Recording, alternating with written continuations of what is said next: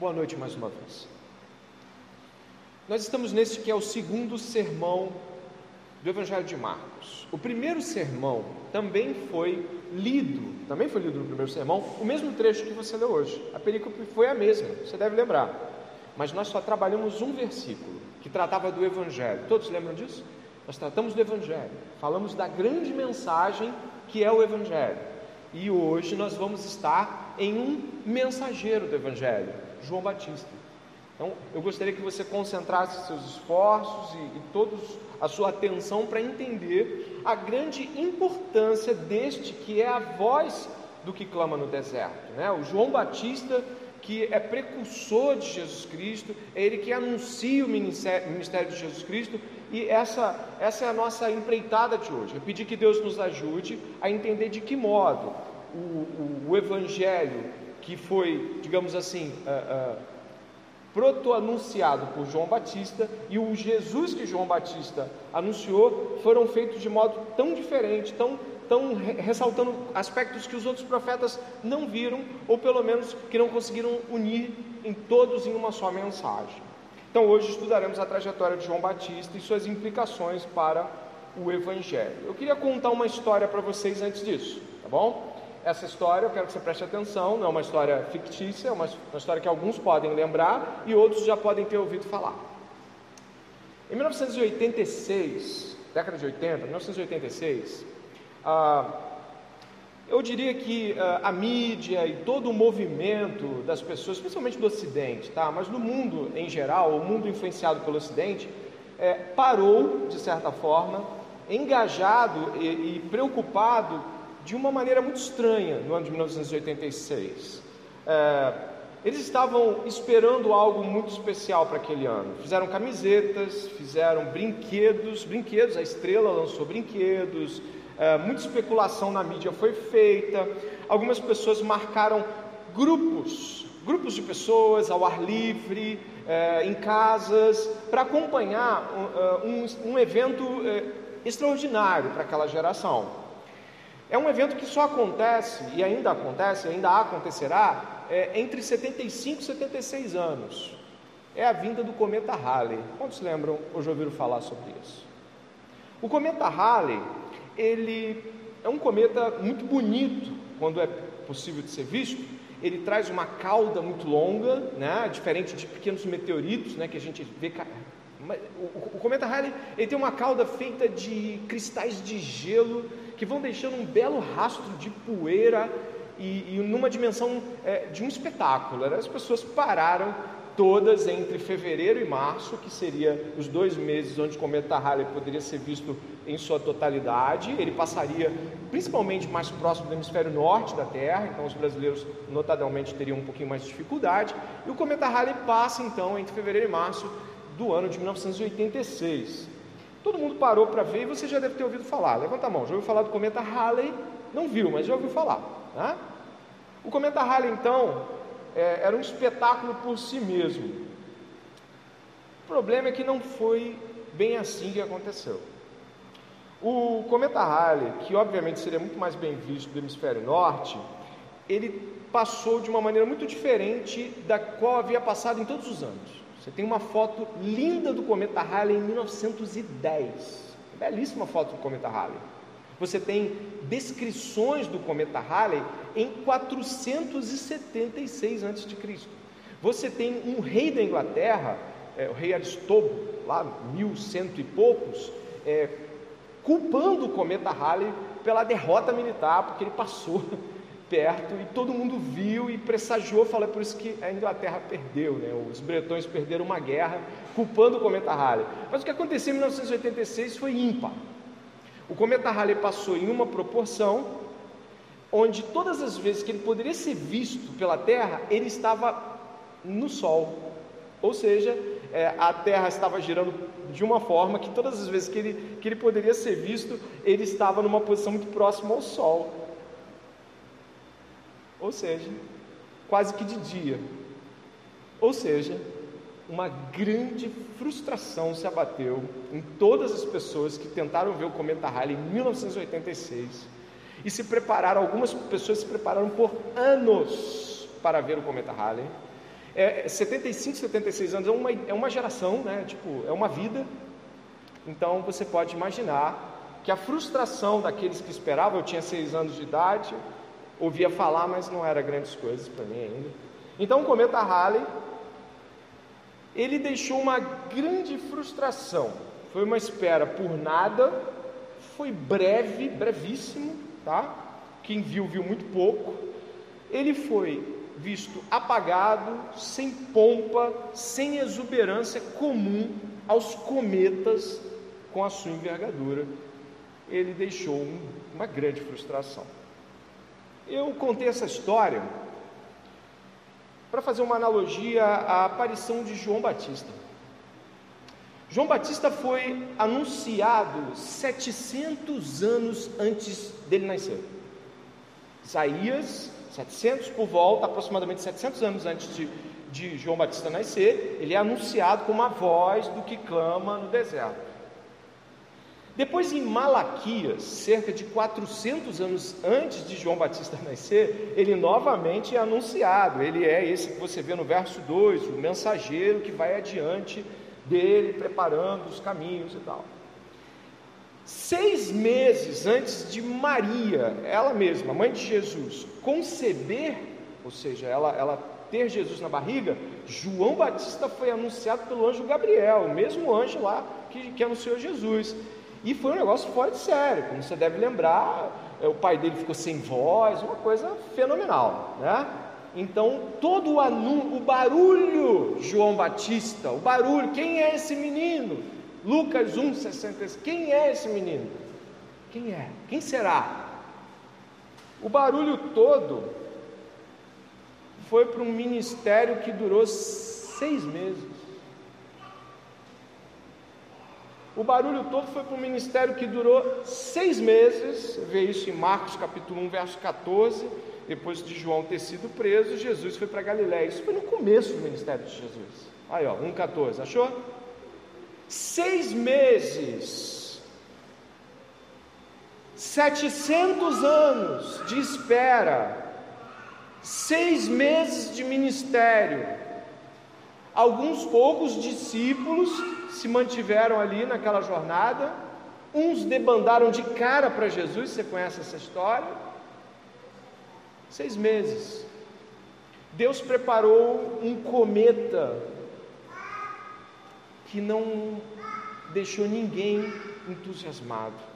A mensagem de João Batista era uma mensagem muito frustrante para aqueles que esperavam a voz do que clama do deserto era uma mensagem extremamente desanimadora para as autoridades religiosas, era uma mensagem extremamente incômoda para os reis, como Herodes. Né? A João Batista, então, como você já deve ter lido em Malaquias capítulo 4, ó, marque Marcos e vá até Malaquias, último livro do, do Velho Testamento. Nós hoje vamos andar pela Bíblia. Bastante, então fique atento. Marcos sempre marcado ali com a sua, sua Bíblia. Malaquias, o último profeta, presta atenção, o último profeta do livro do Velho Testamento, que o último profeta do Velho Testamento é João Batista, ele é o último profeta da antiga aliança.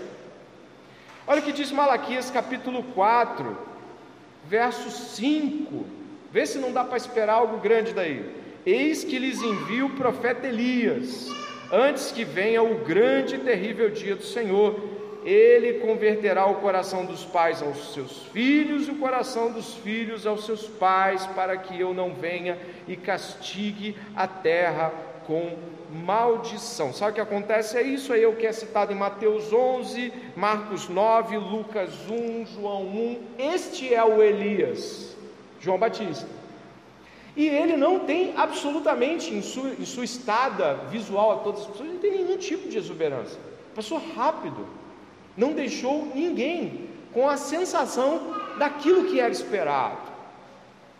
Nós então hoje estaremos diante de, para os homens, uma aparente contradição, como algo que é pintado como um grande cenário, pode durar tão pouco, marcar tão pouca gente, e segundo as palavras de Jesus, ser conhecido como o maior entre os nascidos de mulher ao ponto de dizer em Lucas 7, ele é mais que um profeta. Olha o que está dizendo isso. Jesus, ele é mais que um profeta. Nós estamos então hoje estudando a história que vai, obviamente, glorificar a Deus de João Batista. E vamos estudar isso em três posições de, de, de, de divisão de pensamentos diferentes. A primeira é João Batista, um profeta do Altíssimo. Esse é o nosso primeiro encontro com a palavra. A segunda é como Deus veste seus profetas.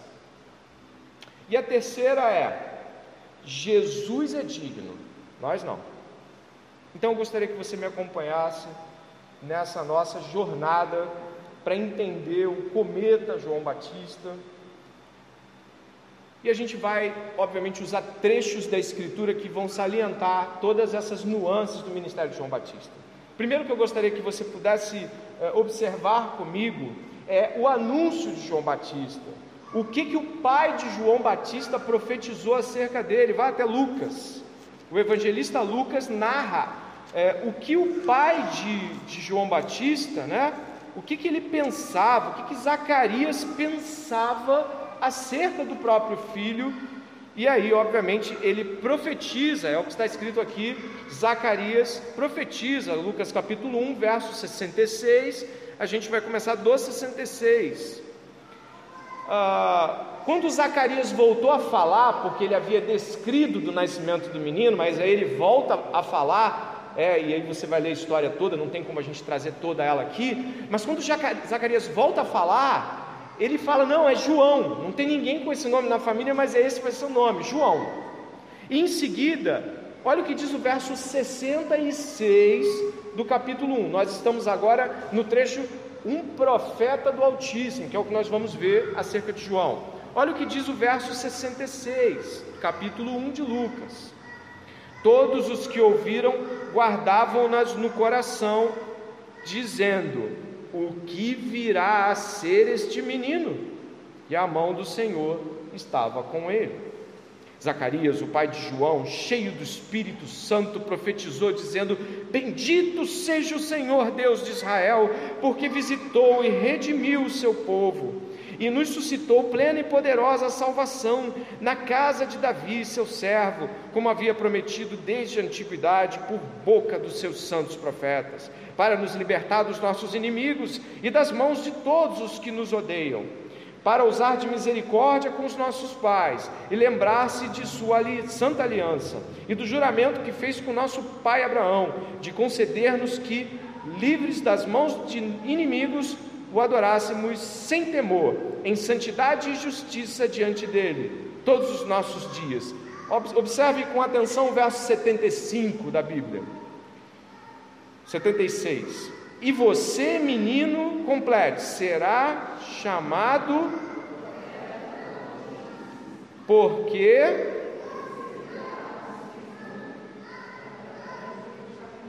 Obrigado. Para dar ao seu povo conhecimento da salvação. Olha, olha, olha o tipo de conhecimento ele vai dar: conhecimento da salvação, por meio da remissão dos seus pecados, graças à profunda misericórdia de nosso Deus pela qual nos visitará o sol nascente das alturas, para, olha em conexão a João capítulo 1, para iluminar os que jazem nas trevas e na sombra da morte e dirigir os nossos pés pelo caminho da paz. Isso é estruturalmente a mensagem de João e a mensagem do próprio Jesus Cristo. João Batista, então, é dimensionado como profeta do Altíssimo. Os judeus usavam essa nomenclatura principalmente para Moisés profeta do Altíssimo. E a mensagem de João Batista é uma mensagem que o próprio Jesus diz que, sendo ele dos nascidos de mulher o maior de todos, a mensagem também deveria ser a maior de todas as mensagens. A mensagem era, perceba aí o verso 77, é uma mensagem de salvação, uma mensagem de remissão dos pecados e no verso 79, parte B, dirigir né, este Messias que viria, né, que João preconizaria, o, é, prepararia, dirigir os nossos pés pelo caminho da paz. Qual é a diferença da mensagem de João Batista para a mensagem dos outros profetas do Velho Testamento, ao qual ele é o último? Todos os profetas do Velho Testamento diziam: o Messias virá, o Messias virá, o Messias virá, e ele anunciará todas as coisas, como diz aquela mulher do poço para Jesus. Ele dirá todas as coisas, o Messias virá. A mensagem de João Batista é uma mensagem arriscadíssima para um profeta. A mensagem de João Batista é a seguinte: o Messias é aquele ali. Não tinha nada para ir para frente, não tinha, um dia ele vai vir.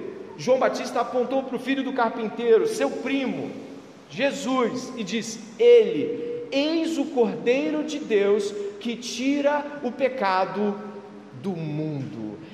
A mensagem de João Batista, ela é arriscada, mas ao mesmo tempo sua confiança na mensagem que ele recebeu de Deus e de que ele não estava preparando uma mensagem futura, mais imediata, é este.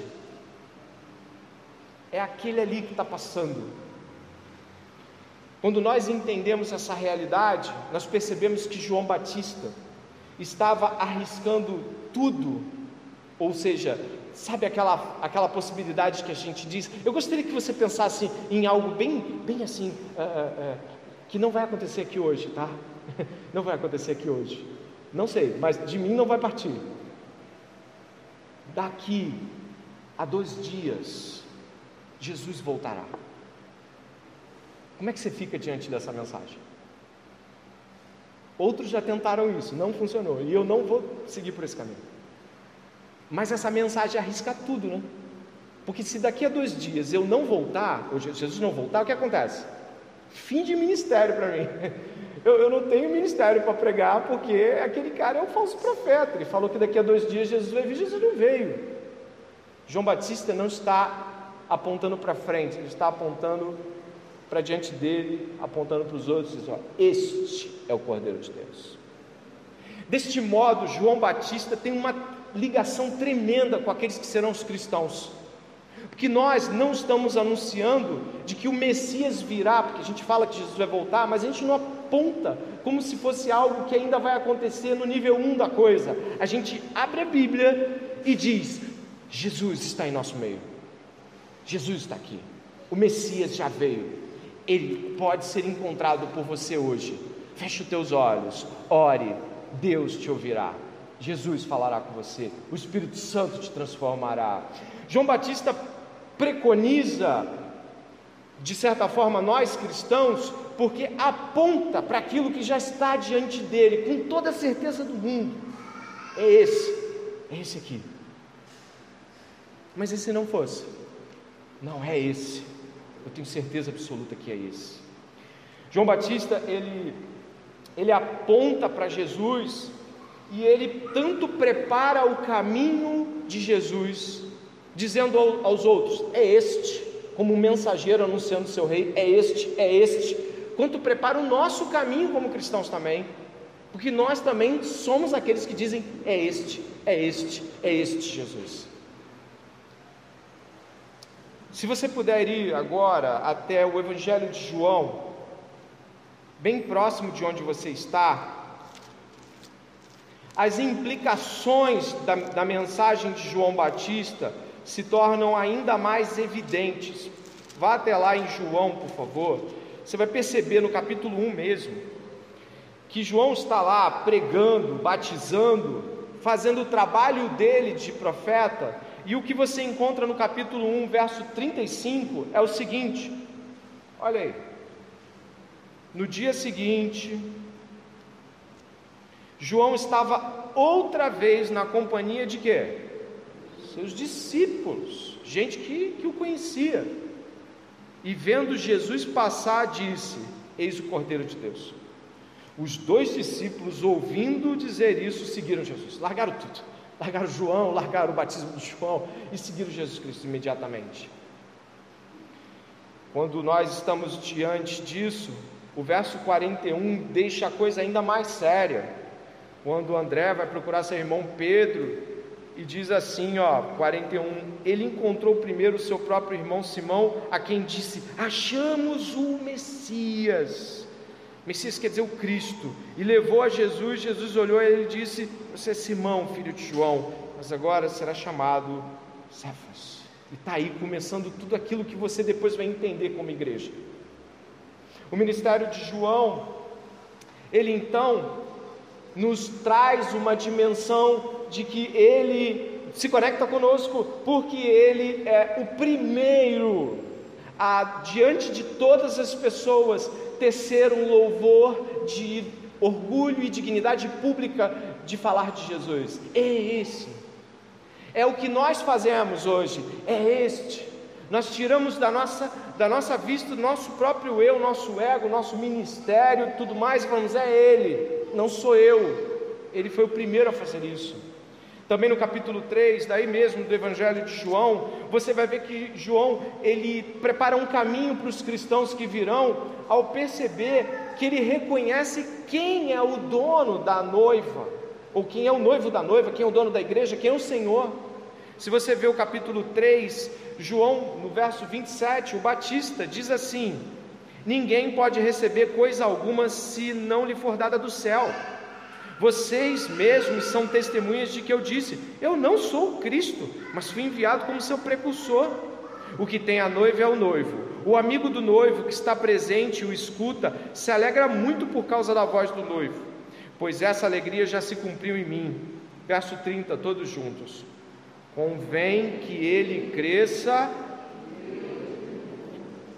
Esta é a tônica de todos os cristãos, desde sempre que Jesus, que o seu trabalho, que sua obra, que o seu nome cresça e o nosso nome diminua. Que pessoas possam dizer: fui libertado por Jesus, fui transformado por Jesus. Eu não era assim, mas agora eu sou, porque Jesus me transformou mesmo que você esteja diante dos olhos públicos e essa pessoa vem até aqui, você trouxe ela, trabalhou com ela um ano discipulado pessoal, ela se converteu no meio dessa jornada e aí ela veio até aqui, ela não disse uma palavra sobre você. Ela não foi capaz de lembrar de uma daquelas noites que você atendeu o telefone quando ela estava chorando.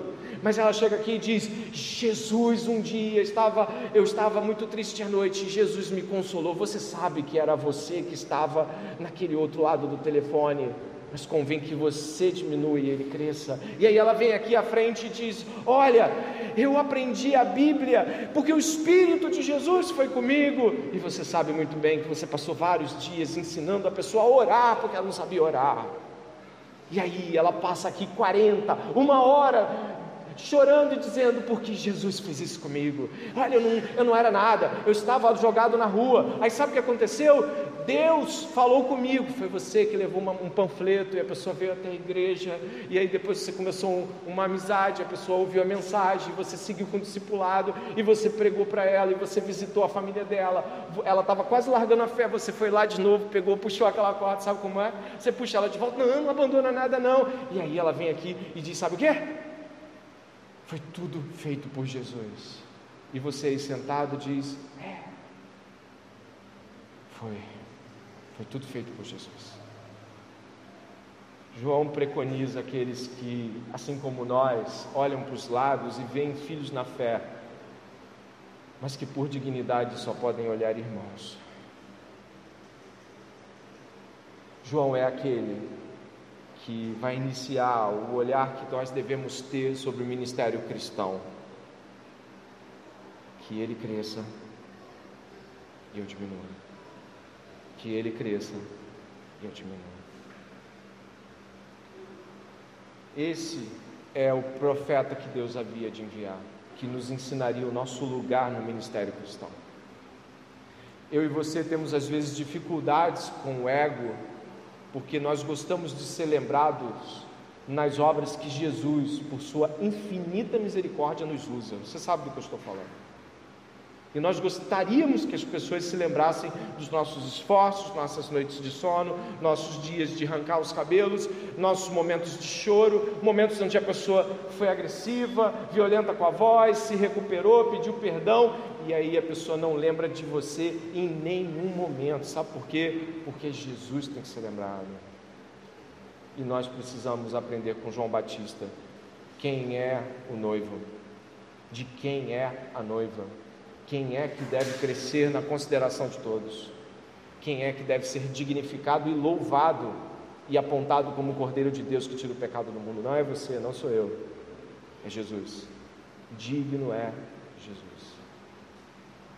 E esse é o primeiro momento que eu gostaria de você pensar junto comigo sobre como nós estamos ainda esperando certos níveis de reconhecimento de uma obra que é única exclusivamente dele, de uma obra que é feita por ele de modo perfeito e que nós não conseguimos trazer um minuto de convencimento para uma pessoa, nenhum argumento nosso, mas ainda assim, muitas vezes nos sentimos ofendidos porque aquela pessoa não lembrou daquilo que foi o meu trabalho. Que o Senhor nos perdoe nesta noite.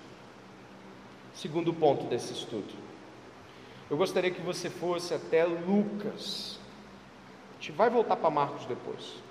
E no capítulo 7, eu gostaria de trazer a, a seguinte pergunta retórica. Lá no capítulo 7, por favor.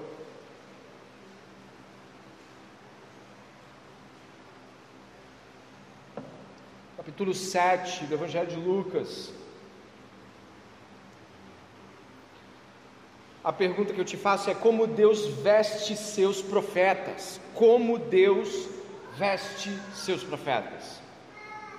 Dê uma olhada no capítulo 7, do verso 24 em diante.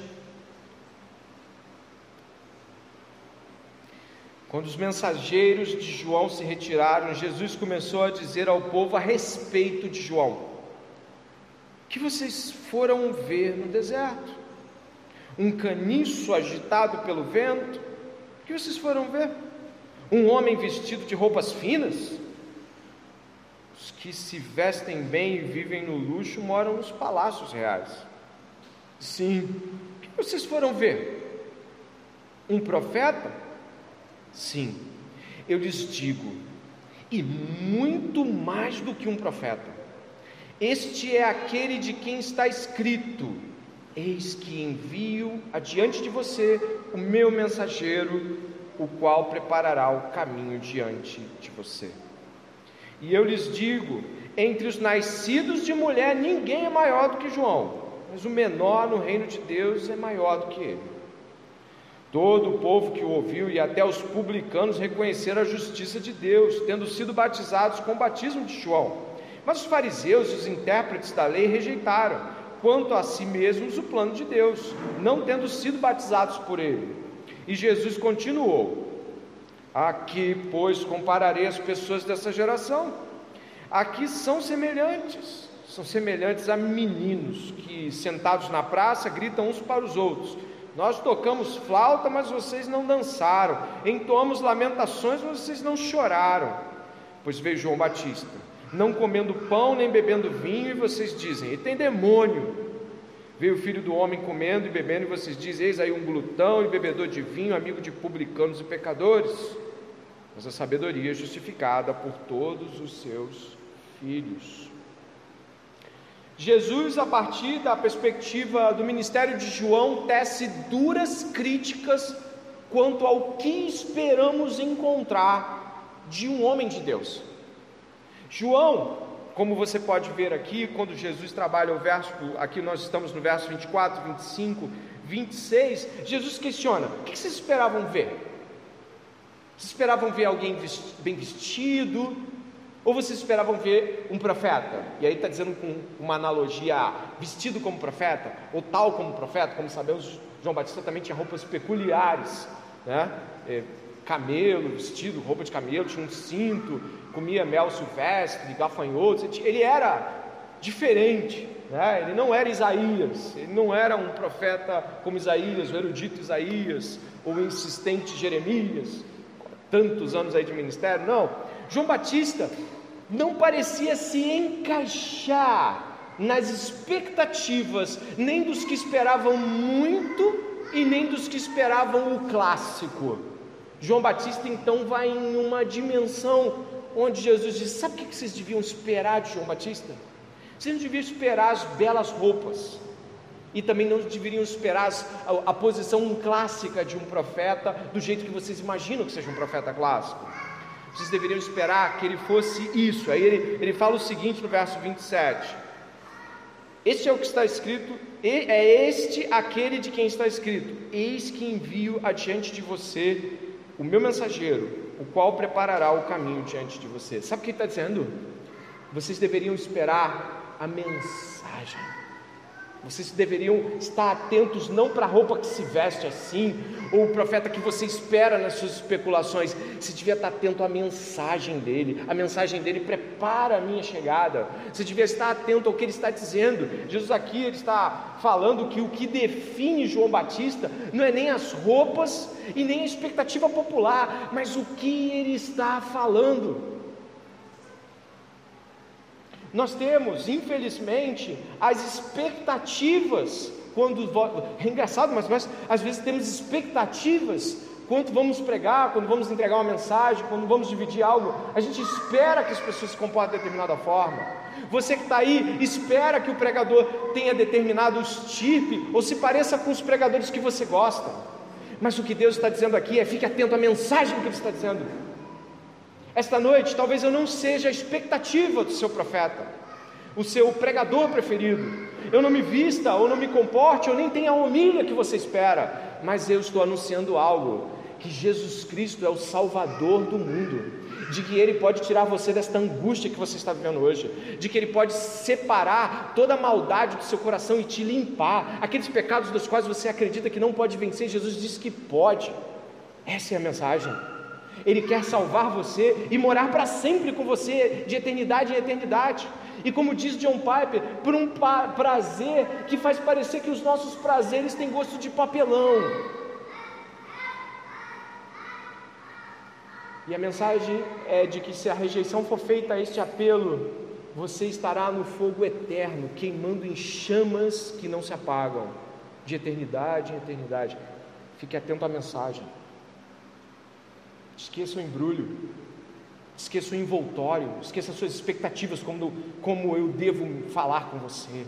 Fique atento à mensagem. Nós pecamos nisso muitas vezes, até em discipulados, até em momentos pessoais. Nós estamos tão atentos ao, ao envolto, nós estamos com tantas expectativas do que vamos ouvir, que não conseguimos ouvir o que Deus trouxe para nós. Jesus está criticando duramente a expectativa dos homens. E está dizendo que a expectativa, expectativa não quer dizer nada. Olha o que ele vai apontar depois, ele vai fazer uma relação dele com João. Ele vai falar o seguinte: olha, João não comia e nem bebia o que vocês criticam, e vocês criticam ele. Eu como e bebo, vocês vão achar outra coisa vocês criticarem. É, ele é pecador, ele anda com gente esquisita, ele anda com pecadores. É o que Jesus está dizendo aqui ó, no, no verso é, 32, fazendo uma, uma, uma colocação típica de seu tempo, né, numa cantiga de seu tempo, numa anedota de seu tempo, dizendo: ó, tocamos flauta, ou seja, falamos de boas notícias, tocamos flauta aqui, é uma representação tal como contamos coisas para te alegrar, vocês não se alegram, falamos coisas das quais vocês deveriam lamentar e vocês não lamentam. As pessoas estão insensíveis porque estão imersas em críticas e não conseguem sequer prestar atenção na mensagem. Podemos estar assim hoje. Podemos. Tão imerso em nossa, nosso criticismo, não somente quanto ao pregador, não somente quanto à sua igreja local, mas nós podemos estar tão imersos em críticas que não conseguimos mais nos alegrar com a grande mensagem, nem nos entristecer com as notícias sobre o nosso pecado lamentável. O Evangelho de João diz assim: A luz veio ao mundo, mas os homens amaram mais as trevas do que a luz, porque as suas obras eram más. Amaram mais ali, está do jeitinho que você ouviu em grego. Era, não, não, tem coisa de Deus nisso, mas eu permaneço gostando do meu pecado. Tem, é, é de Deus que você está falando, não é descartado mas eu ainda tenho a minha opinião sobre como a vida deve ser gerida. O Evangelho precisa ser abraçado, como Jesus coloca, como uma criança. Uma criança. Já viu uma criança quando ouve um adulto em quem ela confia falar que vai dar algo para ela? Você já viu o rosto da criança? Você lembra do rosto de uma criança quando ouve uma promessa de um adulto confiável? Sim ou não? Ah, você ouviu, papai? Ele falou que vai me dar isso. Pode ser algo absurdo, né? Mas a criança fica, não fica? Naquela expectativa, ela também não tem nenhuma, ela não tem nada para impressionar os demais, ela não tem nada, ela recebe tudo porque não tem nada, ela não é nada para a sociedade dela, ela não representa nada, ela não tem voz de nada. Como você recebe o Evangelho essa noite? Você recebe como uma criança? Com a alegria de uma criança quando recebe um grande presente, uma grande promessa? Olha o que Paulo diz sobre esta questão de como o mensageiro deve pensar. A gente está falando como aqueles que estão recebendo a mensagem deveriam ouvir, né?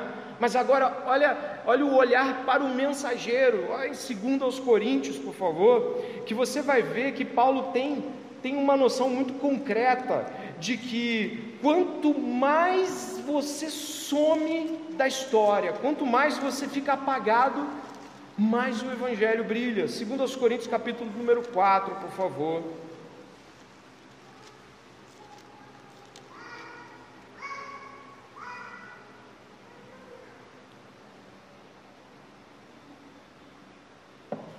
As expectativas de João, as expectativas sobre João não, não foram cumpridas. João não, não, não, João frustrou as pessoas.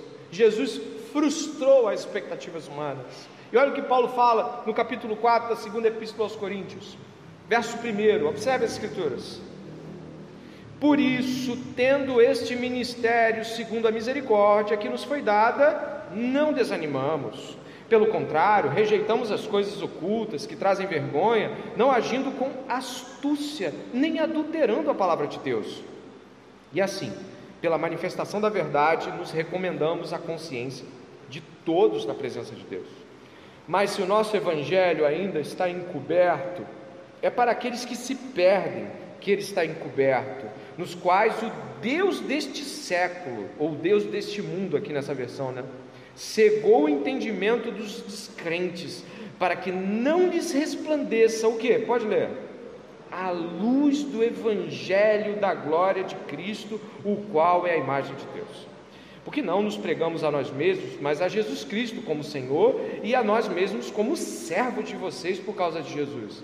Porque Deus que disse: das trevas resplandeça a luz, Ele mesmo resplandeceu em nosso coração para a iluminação do conhecimento da glória de Deus na face de Jesus Cristo. Temos, porém, este tesouro em vasos de barro, para que se veja que a excelência do poder provém de Deus, não de nós. João Batista, Paulo de Tarso, o próprio Jesus, eles tinham a consciência que deveriam fazer com que suas aparências, vontades, manifestações públicas de presença pública fossem extremamente reduzidas e miseravelmente distantes da, da, especulação alheia, sabe por quê? Porque não é possível que o Evangelho seja visto como exuberante se você estiver buscando isso. Não é possível que você queira que o Evangelho seja brilhante se você quer ser brilhante. Muitos dos que tremem na base de levar uma palavra, de vir aqui à frente, falar no microfone, ou então guiar pessoas, eu já ouvi muitas coisas. Eu já ouvi, poxa, eu acho que eu não consigo, eu acho que é isso, eu acho que é aquilo. Tudo bem, existe um lugar para aquela reticência de, poxa, talvez eu não esteja capacitado, existe um lugar para isso. Mas tome muito cuidado. A mensagem é muito maior do que o mensageiro. A mensagem é muito maior que você. Você não é digno da mensagem, também não é digno de negá-la. Você não é digno de negar essa mensagem. Se Deus te colocou para falar ela, quem é você para dizer que não está preparado?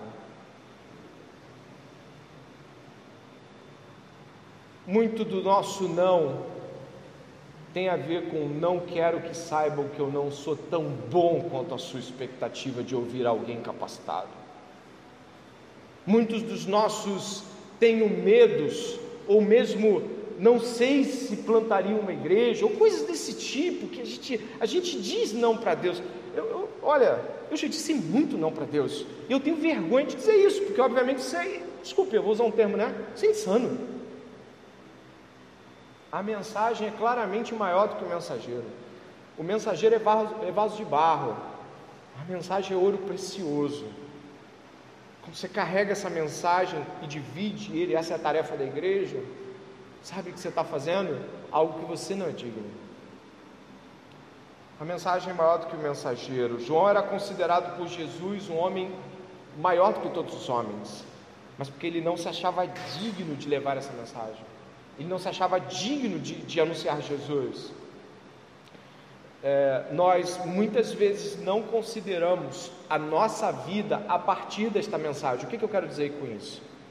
Nós somos mensageiros do Evangelho. Nós deveríamos não nos medir a partir das vocações profissionais que existem lá fora. Nós não deveríamos nos medir a partir das nossas expectativas homiléticas, ou mesmo das nossas expectativas de satisfação daqueles que vão nos ouvir. Nós deveríamos pensar: eu sou prioritariamente um mensageiro do Evangelho. Essa é a minha primeira função nesse mundo que Deus me chamou. Eu vou pregar o Evangelho, eu vou anunciar de que Deus está salvando pessoas e também condenando pessoas. E aí eu deveria sair e pregar. Eu não poderia ser um pregador esporádico. Eu não deveria ser alguém que precisa da igreja para marcar evangelismo. Eu não deveria ser alguém que precisa ficar pensando se pode ou não dividir o evangelho com alguém.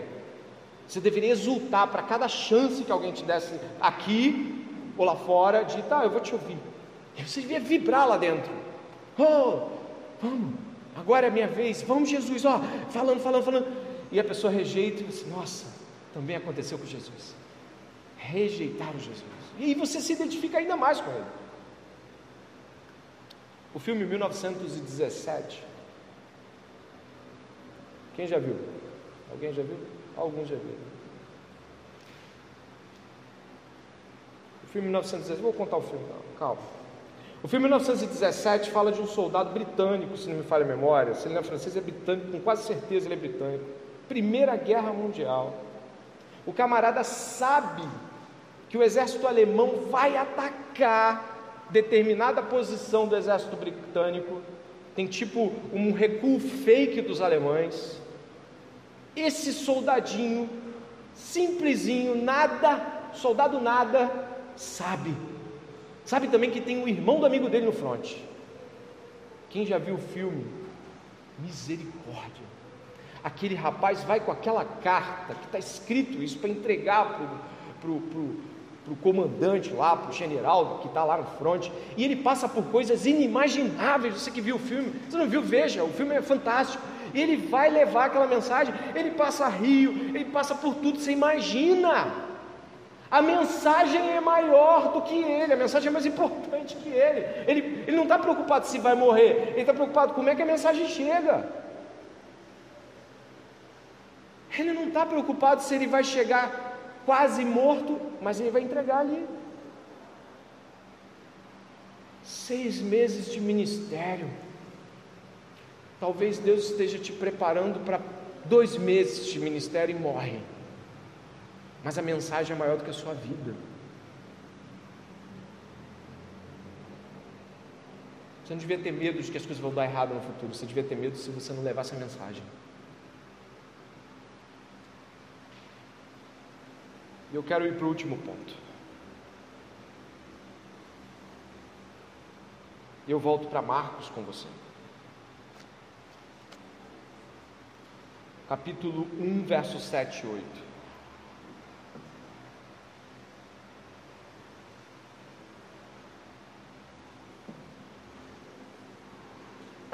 Diz assim: E João pregava dizendo: Depois de mim vem aquele que é mais poderoso do que eu, do qual não sou digno de, curvando-me, desamarrar as correias das suas sandálias. Eu batizei vocês com água, ele, porém, os batizará com o Espírito Santo.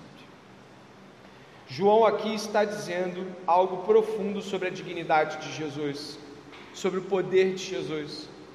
João está dizendo o seguinte: é, Jesus é superior a mim em poder e em dignidade. Como você pode ter visto no, no verso 5, João está pregando o batismo de arrependimento. Olha o 4 e o 5: batismo de arrependimento para arrependimento de pecados, remissão de pecados, e o verso 5, confissão de pecados. Repare que tem três termos aqui, você consegue vê-los? Remissão, arrependimento e confissão. Você viu isso? São três termos distintos. O batismo de João, então, ele tinha a ver com uma dimensão de que alguém concordava que era pecador, confessava com o batismo que era pecador e mudava, se arrependia, metanoia, né? Tá, mudava, você está entendendo? Ele confessava, ele se arrependia publicamente com isso e ele ia adiante com esse arrependimento. Esse é o batismo de João Batista. Só que o que nós encontramos aqui, desculpa, a gente tem que ir na Bíblia em outros lugares. O Evangelho de Marcos é mais reduzido. Vamos a Mateus. O que nós encontramos aqui em Mateus, capítulo 3, verso 13 a 15. Quando nós encontramos Mateus, o publicano Mateus, narrando aqueles minutozinhos ali de conversa entre o Jesus que chega para ser batizado e o João Batista, assustado. Por que, que ele está assustado?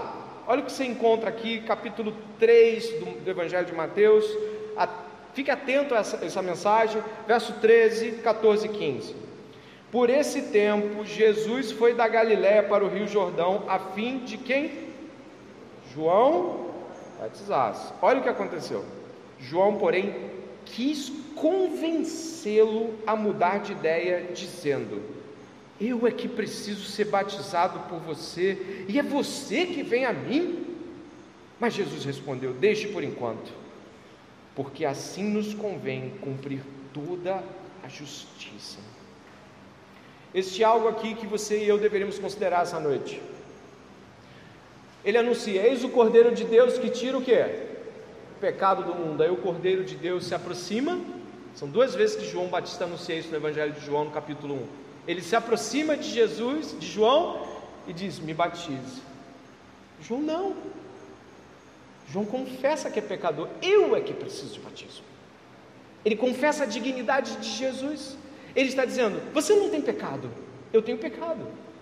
Você é digno, eu sou indigno. Isso não está, não, não, não, não pode ser assim. Se você vier aqui e se batizar, as pessoas vão imaginar que você tem pecados. Preste atenção nisso. Estamos acabando nesse sermão. Você tem pecado, Jesus. Olha, pensa bem. Jesus disse: Não, deixa assim por enquanto, porque vai se cumprir a justiça de Deus através disso. Por enquanto é assim que vai ser visto, é assim que eu vou ser visto. Por enquanto é assim que Deus revelará a sua justiça. É desse modo, João.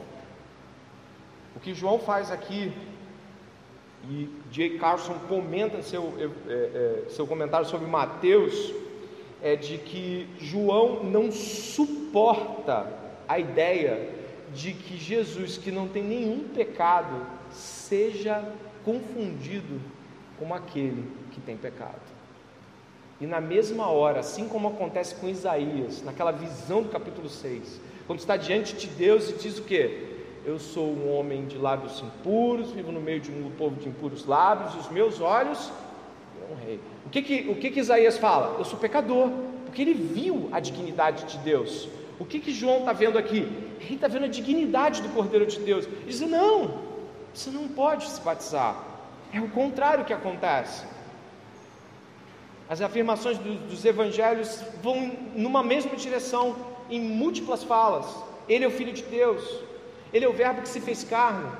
Ele é o Filho do homem, é um título de autoridade, ou seja, é o maior entre os homens, é o Filho do homem, é a autoridade dos homens. Ele é o Santo de Israel. É. Mas Cristo se identificou com os pecadores publicamente. Cristo se identificou com você e comigo. Cristo levou sobre si as nossas indignidades de modo público. Quando ele saiu do batismo, olha a confusão das pessoas. Cara, ele não era o que leva o pecado. Como é que ele está batizando que nem a gente?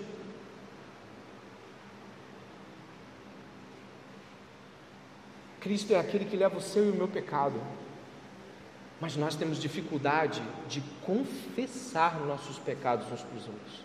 Nós temos dificuldade porque isso fere a nossa dignidade própria, o nosso ego, de dizer: pequei contra ti. Nós temos dificuldade de chegar para as pessoas e dizer: sabe aquilo que nós conversamos? Eu gostaria de voltar àquele assunto. Eu não quis admitir, mas você estava coberto de razão. A gente não consegue dizer, lembra naquele dia, fiz tudo por inveja. A gente não consegue porque a gente quer ser digno. Preste atenção nesse apelo que eu te faço nesse momento. Sabe por que não confessamos os nossos pecados? Porque esquecemos que aquele que não tinha pecado nenhum passou por pecador, foi morto como um pecador, foi humilhado como um pecador, para que aqueles que, como nós, são pecadores, digam: sim, fui eu, eu pequei. Perdão, Jesus. Para que a gente possa dizer um para o outro: assim, fui, fui, fiz isso, eu pensei isso, eu agi nisso e, e eu sou pecador. Jesus não, não, nos, não se envergonhou de nós, mas quando nós não confessamos os nossos pecados, quando nós agimos como se pudéssemos batizar Jesus, nós nos envergonhamos dele.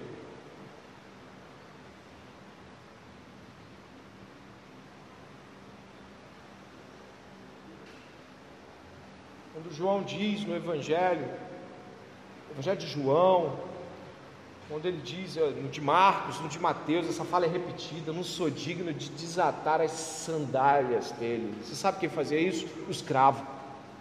Ele está dizendo, eu não sou digno de ser escravo dele. Quanto mais batizar ele, quanto mais nós batizamos pessoas, com que dignidade, senão no nome dele. Quando nós pregamos a mensagem do Evangelho, nós pregamos a mensagem dele. Quando nós ensinamos pessoas, quando nós ajudamos pessoas, nós ajudamos em nome dele, para ele, por ele.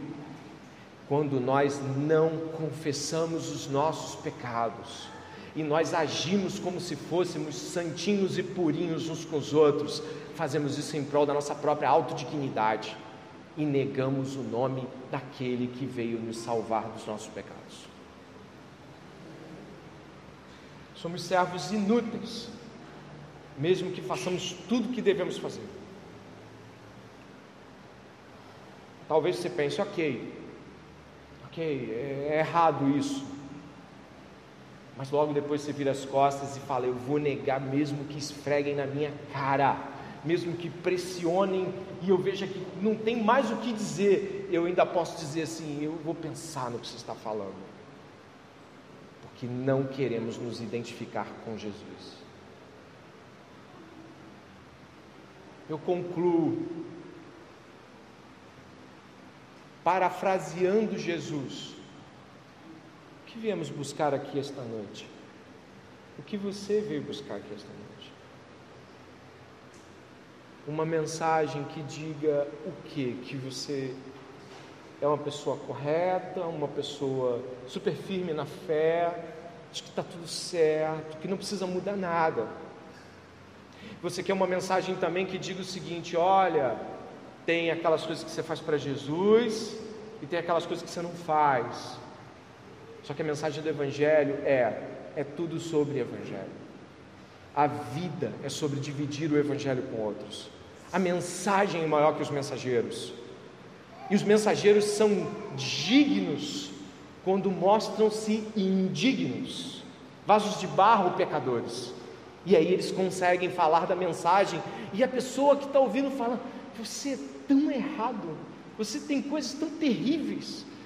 Você já vi você fazendo coisas horríveis e pedindo desculpas depois, mas perdão, mas como é que você acha que você consegue pregar o Evangelho para alguém, sendo isso que eu vejo você? Porque eu me aproximei mais de você e agora eu vejo que você não era quem eu esperava. E você diz: É, agora acho que agora a gente pode tentar de novo. Eu gostaria de lhe pregar o Evangelho. O Evangelho que foi profetizado acerca daqueles que ouviriam, como nós, indignos.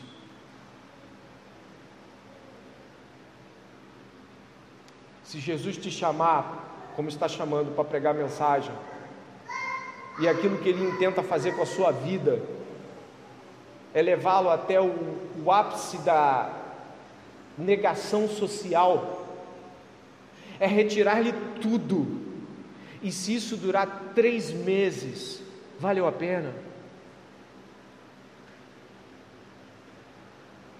Valeu a pena?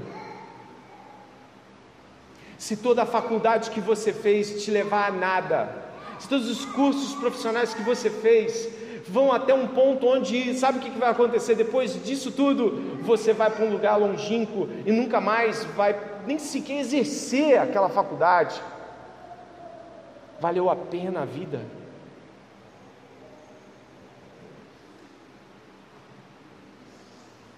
A mensagem é maior do que nós.